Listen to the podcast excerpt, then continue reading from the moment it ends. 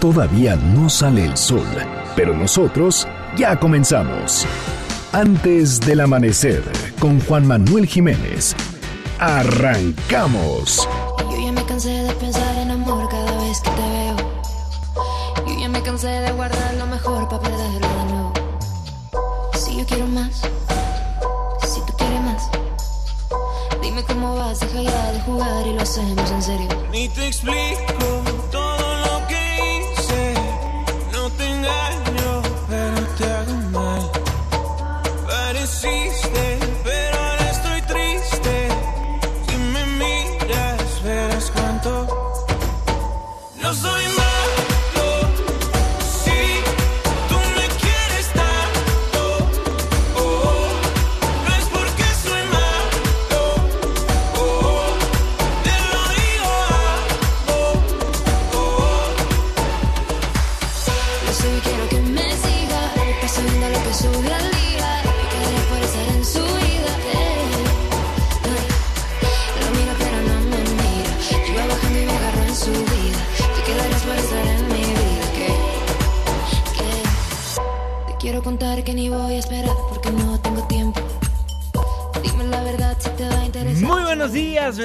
me da muchísimo gusto darles la bienvenida a este espacio madrugador de MBC Noticias 102.5. Gracias por acompañarnos antes del amanecer. Mi nombre es Juan Manuel Jiménez y como todos los días, como todas las mañanas, lo invito a que nos acompañe, a que nos sintonice hasta las 6 en punto para que desde muy temprano se informe de las noticias más relevantes de nuestro país. En este espacio, en este programa que hacemos absolutamente todos, por lo cual lo invito a formar parte de la expresión en línea y nos deje saber lo que opina de lo que le presentamos a lo largo de estos 60 minutos de información. En Twitter me encuentra como arroba Juanma Pregunta, Facebook Juan Manuel Jiménez, WhatsApp 55 16 34 53 95. Lo miro pero no me mira. Yo iba bajando y me agarro en su vida. Te quedarás por estar en mi vida. Estamos escuchando a Elsa y el mar. En estos momentos, su canción Malo.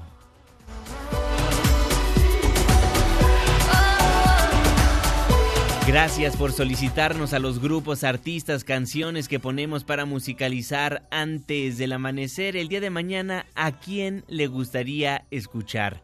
Márquenos, escríbanos en redes sociales. El 10 miércoles, la fecha 6 de noviembre de 2019, la hora 5 de la mañana con 5 minutos, mitad de semana. Estamos en MBC Noticias.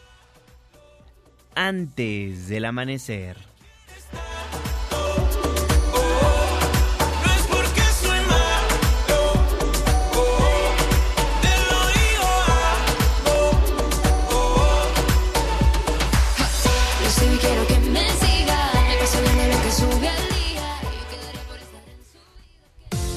¿De quién es el santo?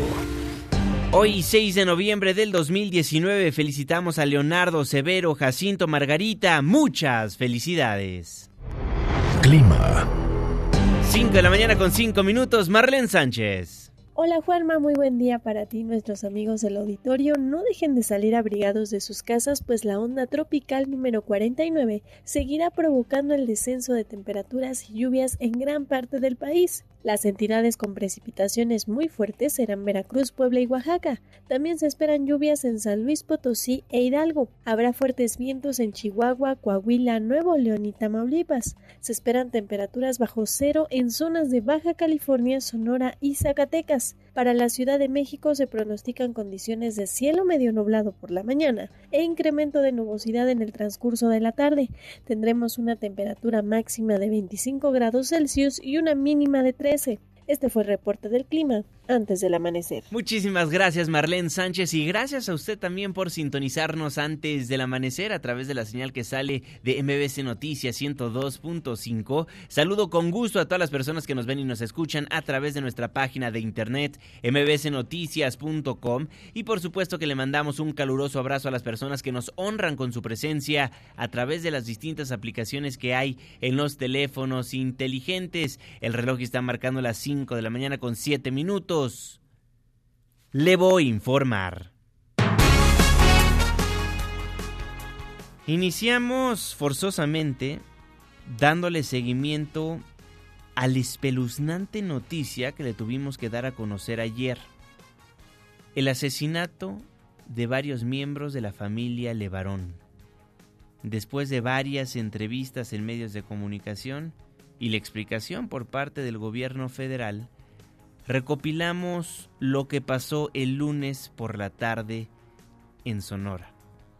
Tres suburbans, con tres mujeres y 14 niños, se trasladaban de Bavispe, en Sonora, hacia el municipio menonita de Galeán, en Chihuahua. Cuando se registró, alrededor de la una y media de la tarde, una agresión en donde fueron emboscados estos, estos individuos por un grupo armado. Esta familia, 14 niños, tres mujeres. El secretario Alfonso Durazo así daba el balance de muertos y lesionados en la conferencia mañanera del presidente López Obrador. Sedena de Sonora confirma el saldo de nueve fallecidos, tres mujeres y seis menores y seis lesionados, y una menor ilesa y una menor presuntamente desaparecida. Hemos estado en contacto permanente con las autoridades del estado de Chihuahua y de Sonora en una estrecha colaboración, sumando esfuerzos primeramente para rescatar a las personas con vida y luego para registrar los hechos e iniciar la investigación correspondiente. El secretario de Seguridad y Protección Ciudadana mencionó que la zona donde fue el ataque a la familia Levarón está en disputa entre diversos grupos criminales y hay una célula del crimen organizado vinculada al cártel del Pacífico que pretenden tomar control de zonas territoriales de Sonora. Durazo agregó que hasta el momento no se tienen avances sobre el móvil del ataque, pero existen sospechas de que las camionetas pudieron haber sido confundidas por los grupos armados. El convoy, integrado por dos camionetas suburban, pudo haber sido confundido por grupos delictivos que se disputan el control en la región. Pues vaya confusión. Mataron a bebés. Unos gemelos de ocho meses perdieron la vida. Rogan, de dos y medio años. Cristal, de diez. Trevor, de once. Y Howard, de doce. En tanto, el presidente López Obrador calificó como una desgracia lamentable y se comprometió a detener a los responsables de lo que pasó en Sonora. Envío un pésame, un abrazo a toda la familia de Varón, a los familiares de las víctimas. Es una desgracia lamentable porque pierden la vida niños inocentes y se va a hacer lo que en estos casos corresponde y es nuestra obligación recoger toda la información para ver las causas y detener a los culpables que haya justicia. Justicia. Justicia es lo único que exige la familia Levarón. Esto ha sido un crimen en contra de todas las familias en México porque iban mujeres eh, amas de casa que se dedican a, su hogar, se dedican a las cosas de la, educación y la iglesia, están completamente indefensas. Digo, ¿qué tipo de personas le abren fuego a niños eh, chiquitos y a, mujeres que levantan las manos para indicar que están indefensos y aún así les disparan? no esperábamos esto, no, no, no sabemos cuáles son los, las causas, no, no, no sabemos por qué lo hicieron y inclusive es lo que toda la familia quiere saber, quiénes fueron y por qué lo hicieron. Nosotros encontramos la escena del crimen y yo llevaba a las policías porque conozco el camino y uh, yo fui el que encontró la, la, bebé que estaba viva, la hija de Cristina, que ya tenía más de ocho horas eh, sentada en una silla sola y la sillita en la que estaba tenía dos balazos, nomás que pues gracias a Dios la, la niña este, escapó ilesa de, de esa balacera que es eh, algo que pasa en todo el país, ¿no? Yo creo que es algo que hemos vivido y hemos hasta cierto punto solapado y tolerado 120 millones de mexicanos y yo creo que es tiempo de, enfrentar ese miedo y a, unir fuerzas desde la sociedad civil para llamar a cuentas a todas las autoridades. Nosotros lo primero que vamos a exigir es conocer la verdad de los hechos. Y uh, no queremos información manipulada y vamos a pedir ayuda de la FBI en Estados Unidos. Y nosotros queremos llegar con los responsables porque mientras la sociedad y las víctimas de la violencia no exigimos saber la verdad de los hechos, nunca vamos a tener justicia ni seguridad en el país. Nosotros aquí nacimos y tenemos la convicción de que Dios es el que nos dio nuestra libertad y tenemos el derecho de defenderla y de no ceder nunca ante la malicia y la maldad. Justicia. Justicia es lo que piden en la familia Levarón. Y debido a que los miembros de la familia tienen la doble nacionalidad mexicana-estadounidense, el presidente Donald Trump publicó una serie de tweets. El primero lee lo siguiente. Una increíble familia y amigos de Utah quedaron atrapados entre dos crueles cárteles de la droga que se disparaban entre ellos. El resultado fue que varios grandes estadounidenses fueron asesinados, incluyendo niños. Si México necesita o quiere nuestra ayuda para acabar con estos monstruos, Estados Unidos está listo, deseoso y capaz de participar y hacer el trabajo rápido y de forma eficaz. El nuevo gran presidente de México ha hecho de esto un tema importante, pero los cárteles se han vuelto tan grandes y poderosos que se necesita un ejército para derrotar a un ejército. Es el momento para que México, con la ayuda de Estados Unidos, le haga la guerra a los cárteles de la droga y los borre de la faz de la tierra. Simplemente estamos esperando una llamada de su gran nuevo presidente. Lo que escribía Donald Trump, el presidente número 45 de los Estados Unidos, a través de las redes sociales. Le contestó el presidente López Obrador a través también de Twitter escribió lo siguiente el Ejecutivo Federal. A través del presidente Trump envié mi más profundo pésame a los familiares y amigos de quienes fueron asesinados en los límites de Chihuahua y Sonora. Le agradezco su disposición de apoyarnos, pero le informé que las instituciones del Gobierno de México actúan para hacer justicia. Y después del intercambio de tweets, llegó la llamada sin discutir la propuesta del presidente de los Estados Unidos, Donald Trump, de enfrentar a los cárteles de la droga, el, jefe del Ejecutivo mexicano Andrés Manuel López Obrador dio condolencias al mandatario del vecino país por la emboscada con consecuencias fatales en contra de la familia Levarón, integrada por ciudadanos binacionales. Así lo detalló el secretario de Relaciones Exteriores Marcelo Ebrard Casaubon. De parte de México, pues son ciudadanos binacionales. Dar las condolencias al presidente de los Estados Unidos, agradecer la intención de apoyo, si es que México necesita algún tipo de apoyo. De parte del presidente de Estados Unidos fue reiterar la confianza en las autoridades y el gobierno que encabeza el presidente López Obrador, confiar, así nos lo hizo saber, en que se va a aplicar la justicia por parte de las autoridades mexicanas, cosa que así va a ser. Esa es la determinación del presidente. El presidente le manifestó que lamenta y condena absolutamente estos hechos y que se actuará como la ley lo establece y con toda prontitud y convicción. Fue una llamada que en una situación difícil da cuenta de una muy buena relación entre ambos, entre los dos países. ¿El presidente Trump habló de esta propuesta de la guerra contra los cárteles? No, se habló de lo que acabo de decir. Por su parte, Larry Rubin, el presidente de la Sociedad Estadounidense en México, consideró que debido a la grave situación de inseguridad que se vive en algunas regiones del país y tras la masacre en contra de esta familia mormona, México debería aceptar la ayuda de Estados Unidos para atacar al crimen organizado.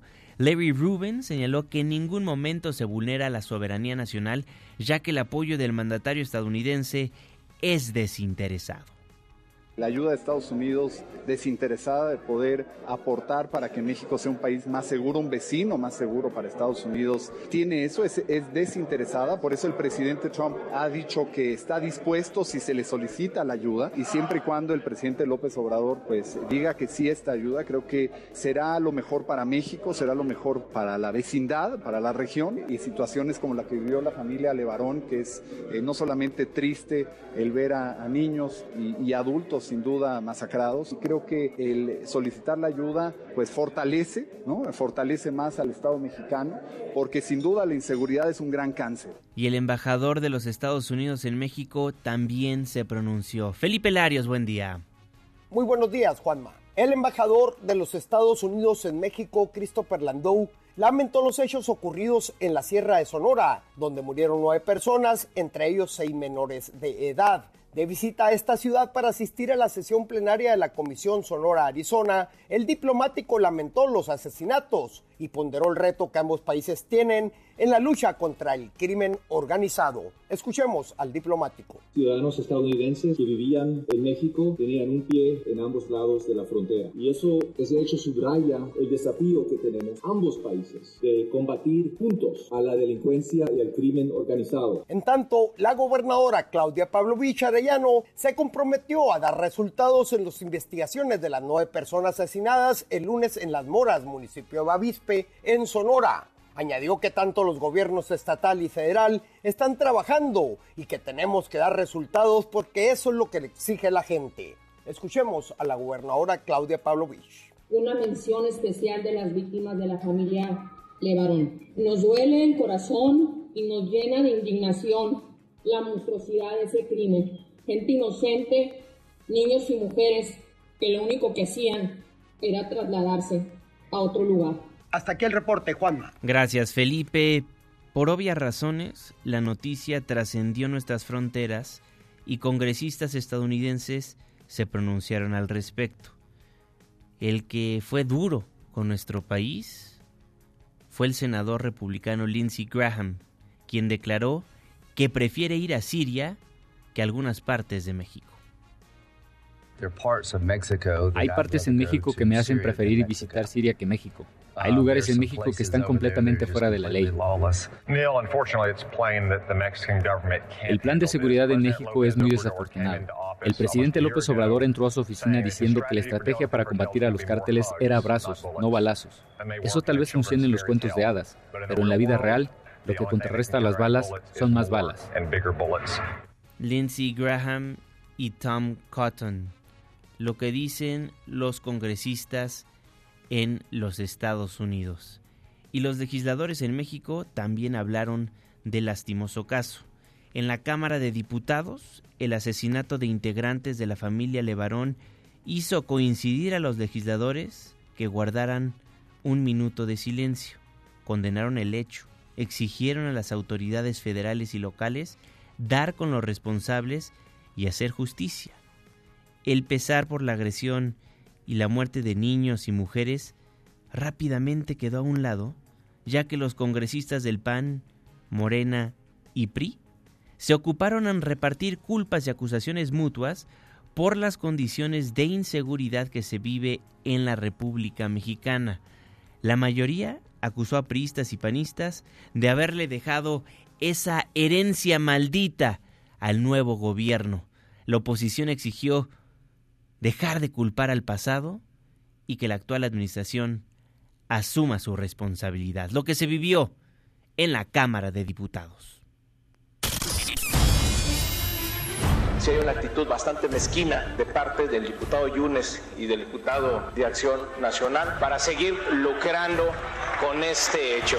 Parece que se les olvida que es la herencia maldita que le dejaron a este gobierno que tarde o temprano vamos a revertir. Es mucha hipocresía la suya de haber entregado un país cementerio. Háganse también responsables de lo que les toca. Desde luego no se vale politizar un tema tan grave, algo tan inhumano, pero sí no omitir que en 11 meses esta es la masacre número 15, más de una masacre por mes. Y quiero decirles que ya, por favor, ya dejen de echarle culpa al pasado. Ya asuman su papel. Querían gobernar, gobiernen, cumplen con su responsabilidad.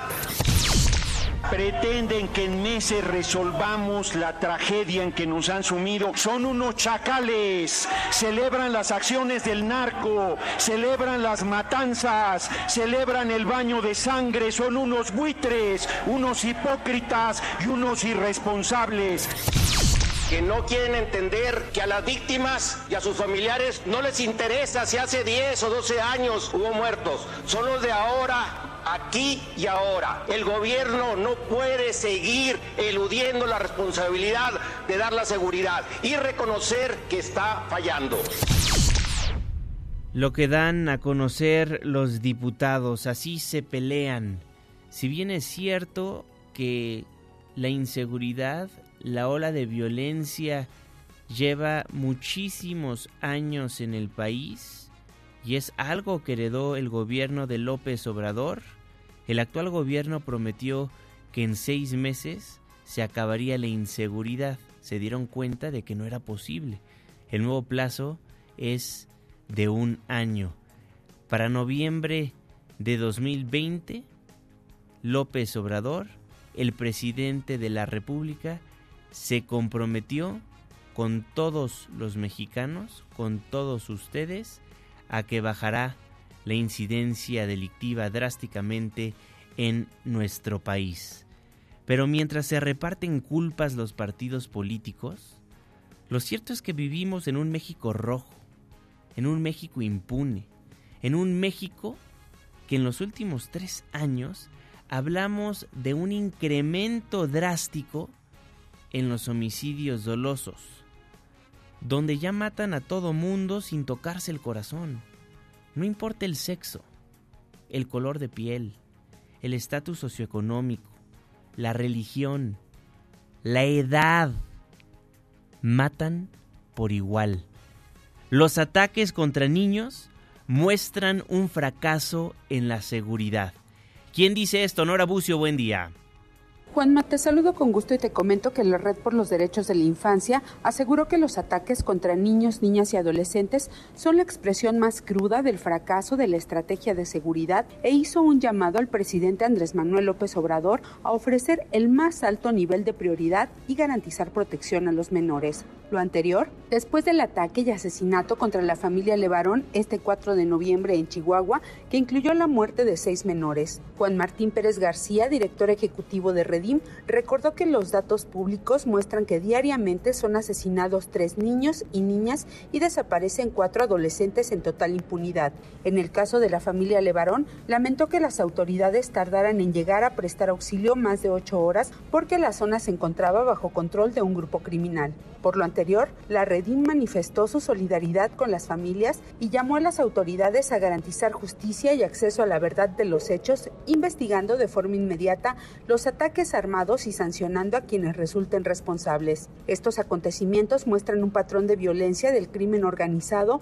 que busca generar mayor control de los territorios en guerra usando el terror y teniendo garantía de impunidad. Recordemos que de cada 100 carpetas de investigación donde niñas, niños y adolescentes son víctimas, solo tres alcanzan algún tipo de justicia, subrayó a través de un comunicado. Además, Pérez García refirió que los ataques armados directamente contra niñas, niños y adolescentes son la expresión más cruda del fracaso de la estrategia de seguridad basada en la militarización de todo el país que emprendió Calderón, continuó Peña y ha reforzado López Obrador. Finalmente apuntó que una única muerte de una niña, niño o adolescente tendría que movilizar a todo el Estado mexicano. Y aun cuando suman cerca de 20.000 homicidios dolosos desde que Calderón inició la guerra contra el crimen, Peña Nieto y López Obrador siguen sin escuchar las recomendaciones a México por el Comité de Derechos del Niño de la ONU. Juanma, la información. Gracias, Nora. La Red por los Derechos de la Infancia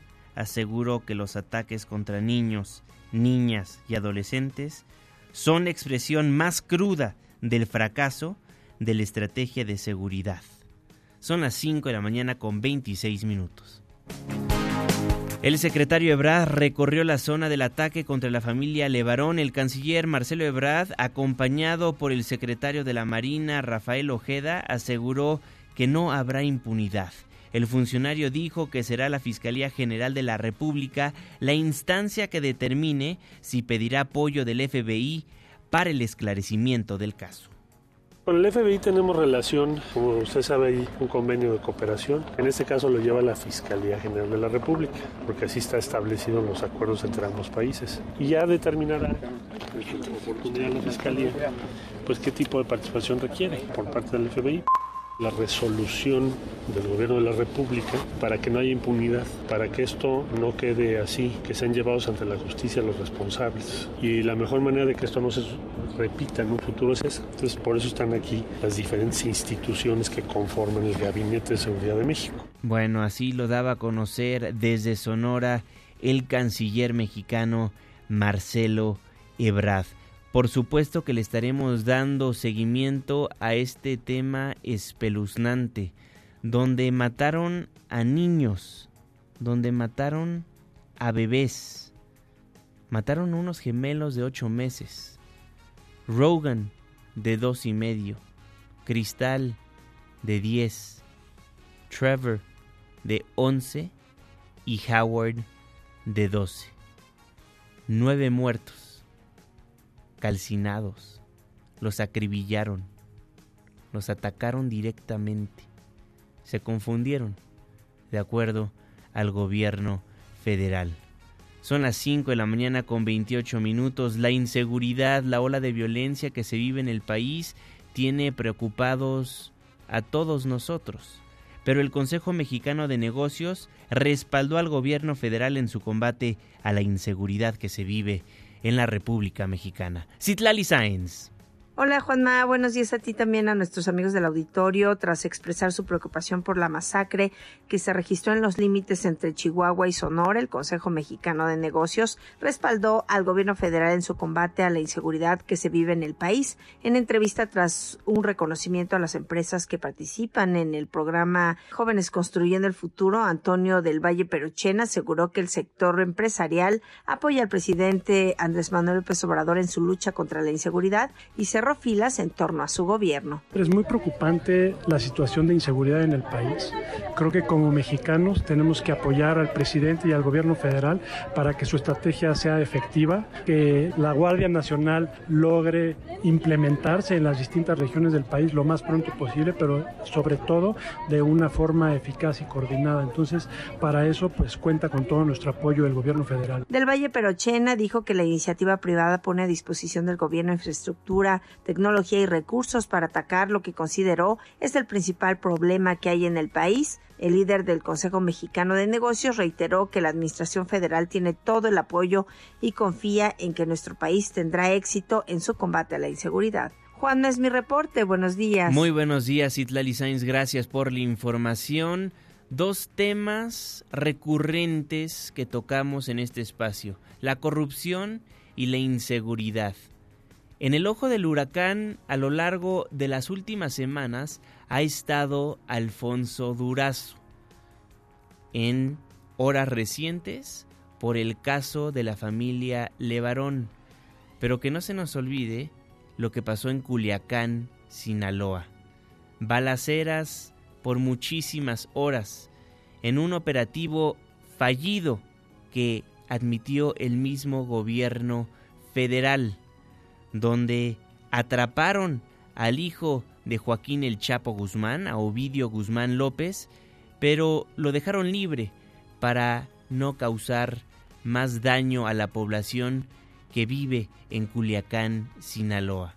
Compareció en la Cámara de Diputados el secretario de Seguridad y Protección Ciudadana y cinco días después de la comparecencia en la Cámara Baja, el secretario de Seguridad Alfonso Durazo Montaño fue a la Cámara de Senadores. Ahí aseguró que no hubo dolo en la información, esta información cambiante que se presentó a la opinión pública sobre el operativo del pasado 17 de octubre en Culiacán, Sinaloa.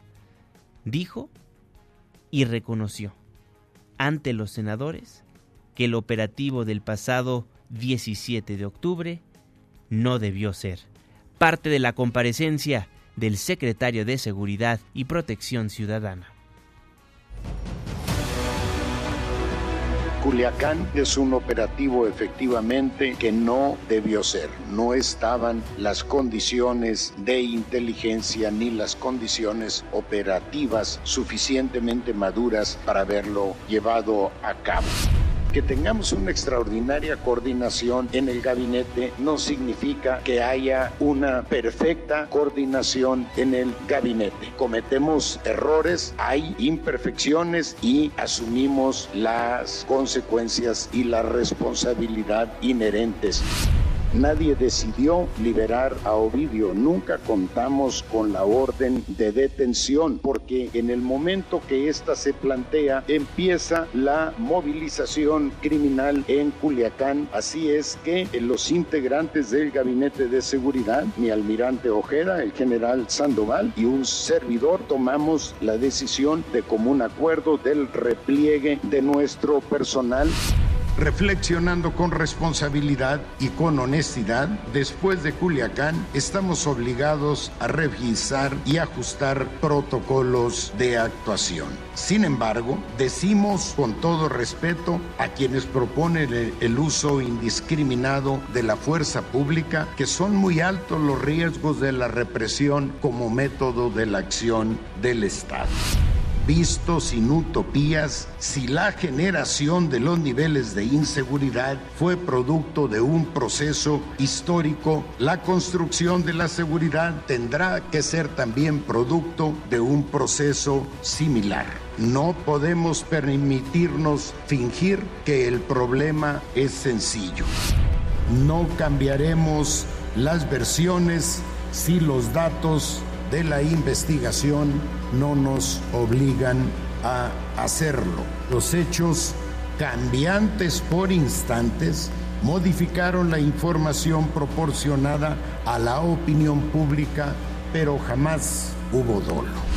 Avanza correctamente la estrategia. No podemos olvidar que el proceso de inseguridad es histórico estos puestos ni se buscan ni se renuncian. Una vez que se asume la responsabilidad, hay que cumplir en los mejores términos con ella. La comparecencia de Alfonso Durazo en el Senado de la República. Y mientras hizo uso palabra, hizo uso de la voz el secretario, también hubo cuestionamientos por parte de la oposición. Hay quienes defendieron el actuar del gobierno federal, mientras otros, la oposición, lo cuestionó, lo presionó, le preguntó. Inclusive hubo una senadora que le regaló un peluche. El peluche era de Pinocho, porque dice que lo tome en cuenta para que deje de mentir en futuras ocasiones. Parte de lo que dijeron los senadores de la República.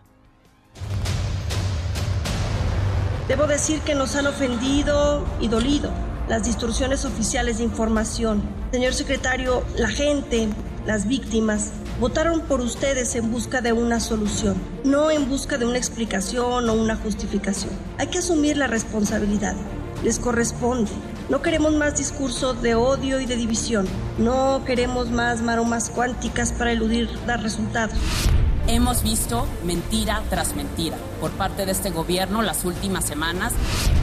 Un símbolo, ¿sí? Para que se piense dos veces, una vez más, otra vez cuando se intente mentir a los mexicanos de esta forma, secretario. Le entrego. Me gustó Pinocho para mi nieto. Que aprendan eso. Yo pensé que era para mí. Ya se lo guardé. ¿Qué papel juega la DEA en cambiar la estrategia de no ir por estas cabezas visibles de los cárteles?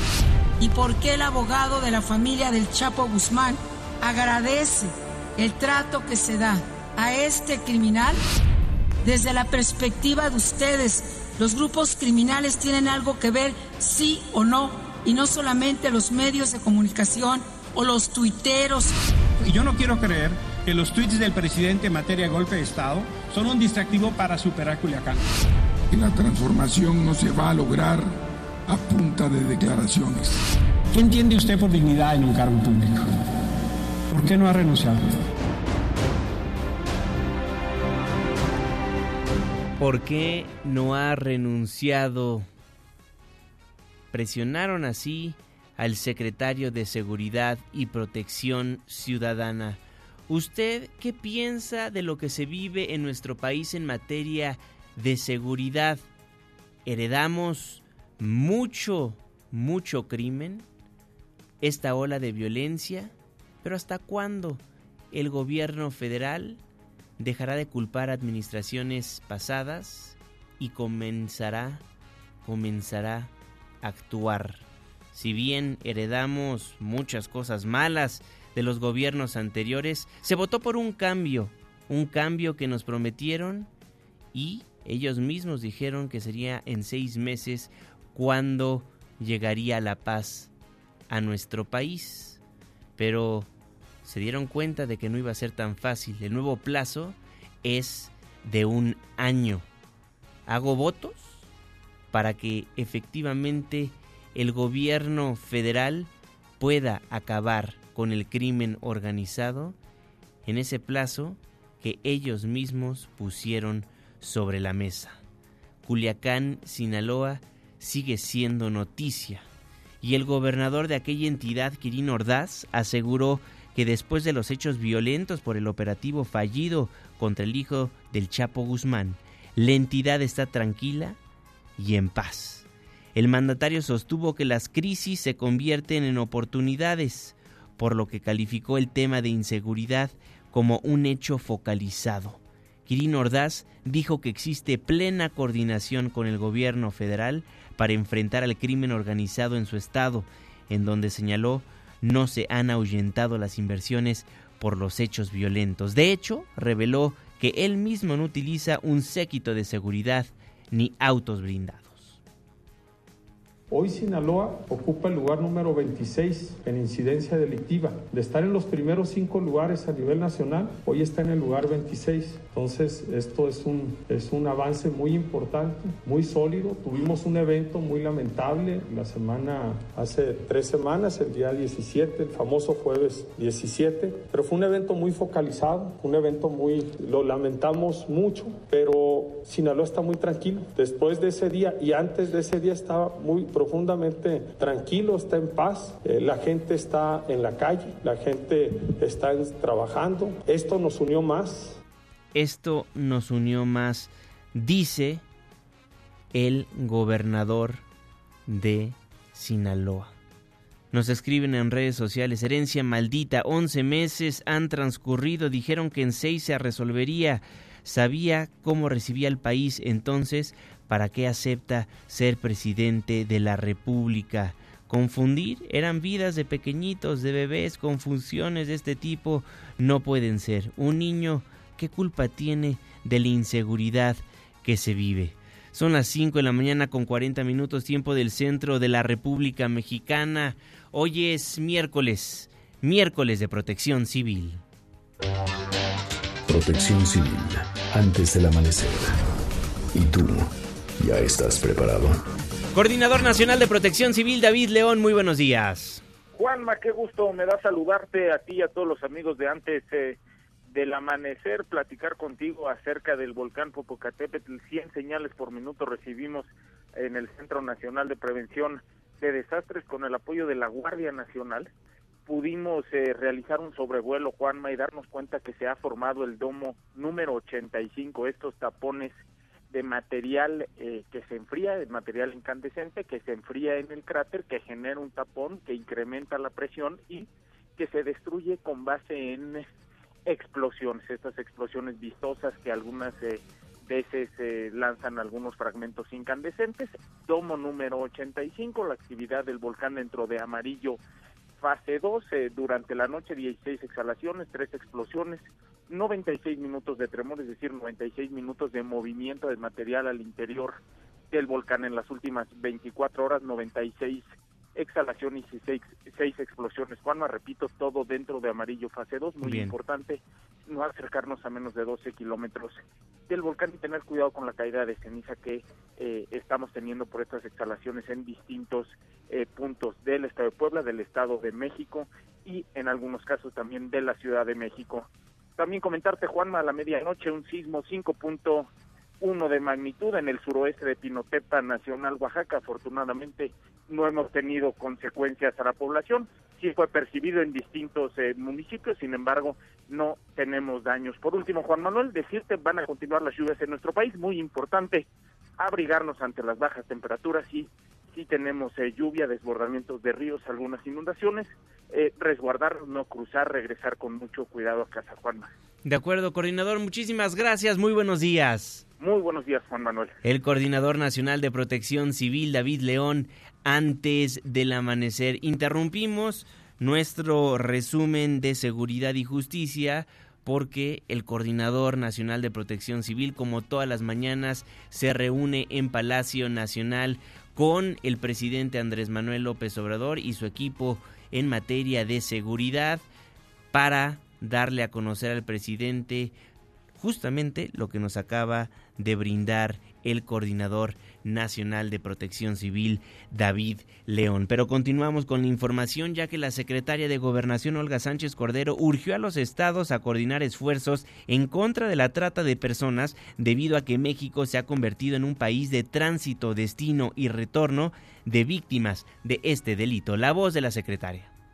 Es esencial generar protocolos de detección y de identificación de posibles víctimas de trata para cada estado de la República, porque definitivamente es distinto en cada entidad federativa cómo se va presentando este fenómeno. No tenemos ningún elemento de que estos hechos de violencia asusten o espanten la inversión extranjera esto lo daba a conocer el día de ayer en Palacio Nacional el presidente Andrés Manuel López Obrador ningún elemento de que estos hechos de violencia asusten o espanten la inversión extranjera. No hay nada que indique que pueda dejar de llegar inversión extranjera. Desde luego hay que cuidar el que haya seguridad porque sí, es un elemento que no ayuda para dar confianza y para que se invierta en el país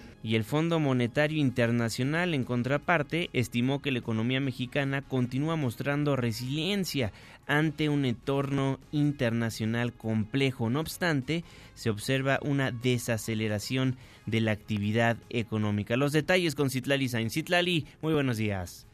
Hola Juanma, buenos días a ti también a nuestros amigos del auditorio. El Fondo Monetario Internacional estimó que la economía mexicana continúa mostrando resiliencia ante un entorno internacional complejo. No obstante, se observa una desaceleración de la actividad económica, aunque se espera una ligera aceleración del crecimiento en el corto plazo que permita alcanzar una variación anual del PIB de 0.4% en 2019 a medida que las políticas macroeconómicas se vuelvan menos contractivas. Las Secretaría de Hacienda y Crédito Público dio a conocer que el 4 de noviembre el directorio ejecutivo del Fondo Monetario Internacional concluyó la consulta del artículo cuarto con México y ahora se publican los resultados de la revisión que muestra que para 2020 el Fondo Monetario proyecta una recuperación del crecimiento a 1.3% sustentado en un fortalecimiento del consumo y a pesar de que continúa la debilidad en la inversión, también prevé que la inflación general se mantenga alrededor del objetivo del Banco de México de 3%,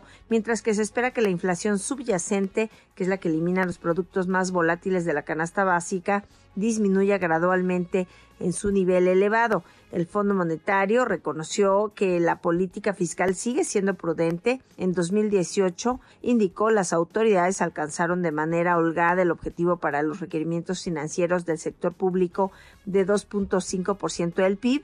Y bueno, el Fondo Monetario Internacional prevé una ligera desviación respecto al mismo objetivo en este 2019 debido a una mayor debilidad de los ingresos, pero menciona que los objetivos de mediano plazo actualmente propuestos por las autoridades mantendrían la deuda pública estable en alrededor del 55% del PIB. Juan, no es mi reporte. Buenos días. Buenos días, Itlali. Ya que estamos hablando de los números, la desaceleración de la economía nacional fue más fuerte de lo que se esperaba si se compara con el inicio de otros sexenios que se han caracterizado por bajos crecimientos en su arranque. Así lo afirmó el director general de la Bolsa Mexicana de Valores, de Valores José Oriol Bosch. Desde el punto de vista de bolsa, lo que te puedo decir, en el instrumento que es más activo, que son los certificados bursátiles, tuvimos un primer trimestre en donde hubo muy poca actividad, sobre todo en lo que es deuda, financiamiento de largo plazo, financiamiento a más de un año, que es el que tiene un impacto más eh, importante en la economía, porque es el que se utiliza para financiar nuevos proyectos, planes, el que genera empleo y por lo tanto consumo y crecimiento. Y es en el primer trimestre hubo una caída muy fuerte comparado con el primer trimestre del año pasado. En el segundo trimestre vimos una leve recuperación y en el tercer trimestre ya estamos, incluso el tercer trimestre de este año ya fue mayor al tercer trimestre del año pasado. Todas las voces, todos los ángulos de la noticia siempre lo escuchará antes del amanecer para que usted tome su propia opinión. Twitter arroba Facebook Juan Manuel Jiménez, WhatsApp 55 16 34 53 95. Forme parte de la expresión en línea. Nos vamos a un breve corte comercial, nos vamos a la pausa. Al volver, el jeque de los deportes, Luis Enrique Alfonso, nos vamos escuchando Elsa y el mar con su canción Culpa Tengo. Reporte vial, la pausa. Ya volvemos.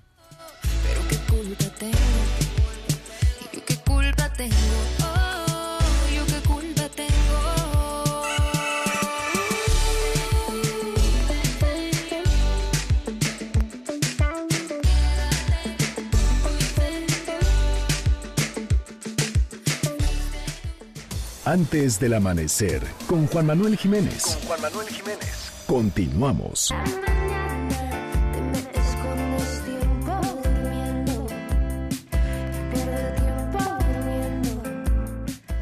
Hola Juanma, ¿cómo estás? Soy Elsa y el Mar, un gusto saludarte. Les mando un fuerte abrazo a todos los que escuchan antes del amanecer.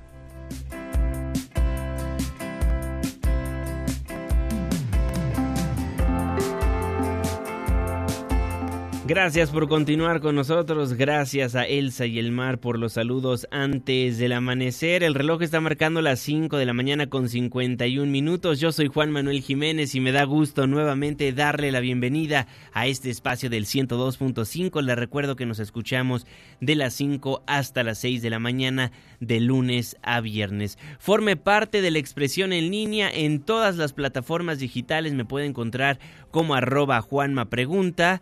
Nos puede marcar también, por supuesto, a los teléfonos en cabina 5166-1025 o escribirnos, mandarnos una foto, un video, un mensaje de voz a nuestro WhatsApp 55 16 34 53 95. Saludo con gusto, como todos los días, como todas las mañanas, al jeque de los deportes, Luis Enrique Alfonso. Muy buenos días. Deportes con Luis Enrique Alfonso. ¿Qué tal, mi querido Juan, amigos de antes del amanecer? Vámonos con la información deportiva. Se jugó una etapa más de la Champions League, Juanma, y la verdad, el Chucky Lozano que por fin anotó gol. El muñeco diabólico de la Bella Airosa que tanto se le está exigiendo y que no con esto quiere decir que ya saldó la deuda, pero al menos está demostrando que tiene ganas y tiene potencial. Empató el Nápoles, esa es la mala noticia, ante el Salzburgo, pero el gol que le dio el empate al equipo napolitano fue cortesía del mexicano Irving Lozano en la Champions League. Bueno, siguen las secuelas de lo que es eh, la pelea del Canelo. Habló Mauricio Sulaimán, el presidente pues, del máximo organismo de boxeo que hay como tal en nuestro país y dijo que pues vio a un Canelo bien, maduro, que ante Kovalev demostró de qué está hecho el tema y el único cuestionamiento que creo que ronda en el Vox Populi, Juanma, es que el Canelo ha enfrentado a rivales ya veteranos. Y eso, eso se sabe, se conoce. Los que siguen, no sé en qué nivel estén o la edad sobre todo, pero Kovalev, desde mi punto de vista, claramente, más allá de la, la, posición que mostró y lo complicado que fue, se le acabó el gas en la recta final que aprovechó el Canelo. Escuchemos a Mauricio Sulaimán. Fue una pelea grandiosa, espectacular. Ahí demostró el nivel que tiene. El Canelo ha avanzado de una manera titánica en cuanto a técnica, en cuanto a inteligencia y madurez Kovalev era un boxeador muy peligroso, fuerte. Se notaba el jab, la fuerza y el resultado que tenía al conectarlo. Canelo hizo una muy buena estrategia, pegó abajo, tuvo mucho cuidado de no ser conectado. Bueno, em, seguimos ahora y te voy a platicar del tema de, de lo que viene, sobre todo para los equipos que están pensando en liguilla en afianzarse. Y este fin de semana hay partidos interesantes, Juanma. Tigres va a enfrentar a Pachuca, el equipo del norte que tiene que ganar, que viene de empatar ante Querétaro y que le urge una victoria para afianzarse, pero sobre todo para convencer. Lo de Tigres es notorio en etapas finales. Ahí es donde eleva su potencial y el Chaca Rodríguez dice que están pensando en eso. El Chaca que la verdad este, hay que meterle ánimo cuando esté en conferencia de prensa porque da un sueño. Bueno, ahorita estamos pensando más en primero en calificar, que la verdad todavía falta. Estamos en eso, preparándonos para llegar de la mejor manera, intentar buscar un mejor lugar en, en la clasificación. Otro que mm, digamos tiene la misión un poco complicada y difícil es el Cruz Azul.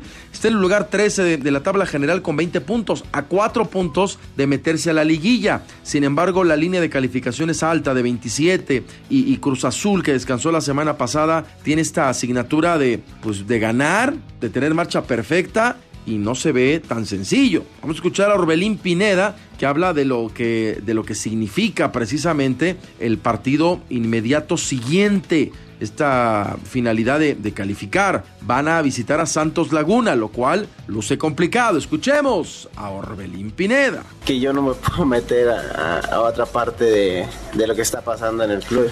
Nosotros solamente jugamos, somos jugadores de cancha, eh, somos un equipo que las personas que van llegando son, son, los que tenemos que arropar y los que tenemos que ayudar. Hay que jugarlo hasta el final. Digo, nos faltan dos jornadas que tenemos que ganarlas sí o sí y dependemos de resultados lo más principal es tener nosotros que ganar los partidos y, y que sea lo que Dios diga, ¿no? Bueno. Eh, ya para acabar, Juanma, te platico que tras analizar la tensa situación político-social que se vive en Chile, autoridades de la Confederación Sudamericana de Fútbol determinaron que la final de la Copa Libertadores de América cambia de sede. Se tardaron, ¿eh? Se tardaron. De Santiago de Chile se va a jugar en el Estadio Monumental de Lima, en Perú. La fecha se mantiene, próximo sábado 23 de noviembre, River Plate ante el Flamengo. Desafortunadamente Chile tuvo que dejar su, su sede porque hay muchas broncas en el país andino. Y para terminar, pues la FIFA falló a favor de la de tu chichicuilote, Juanma. Resulta que el América había puesto una demanda contra el Club Independiente de Argentina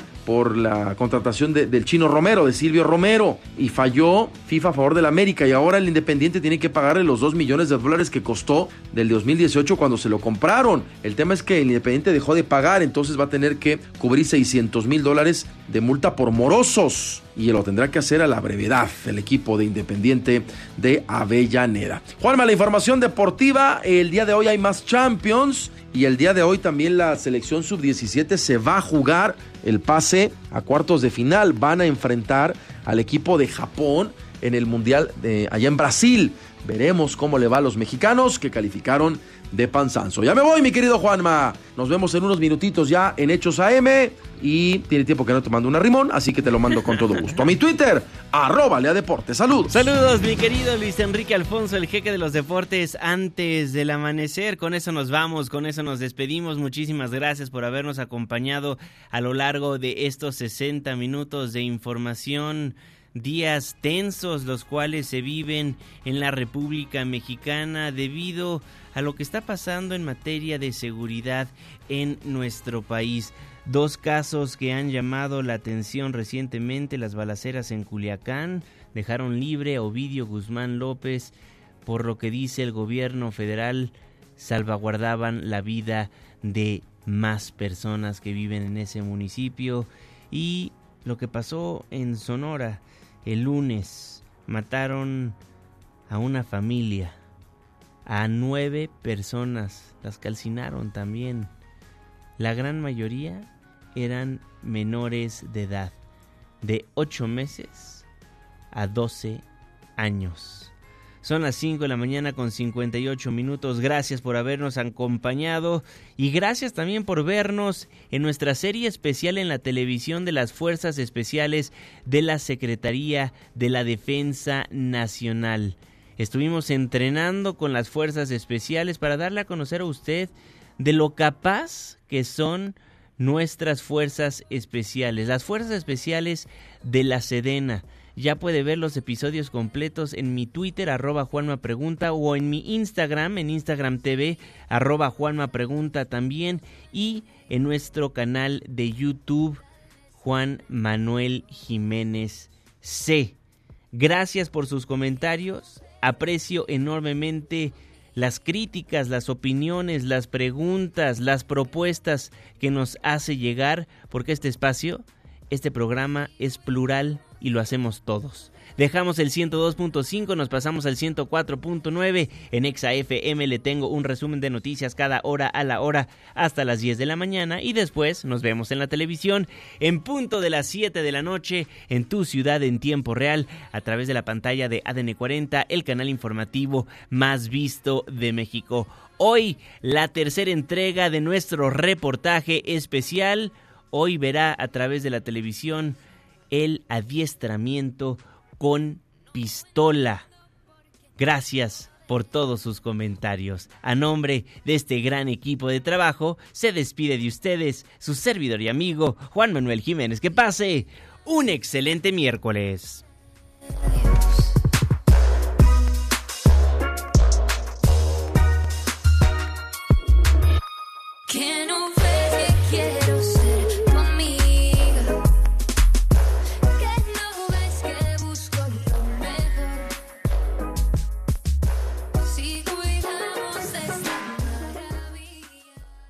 Ya casi sale el sol.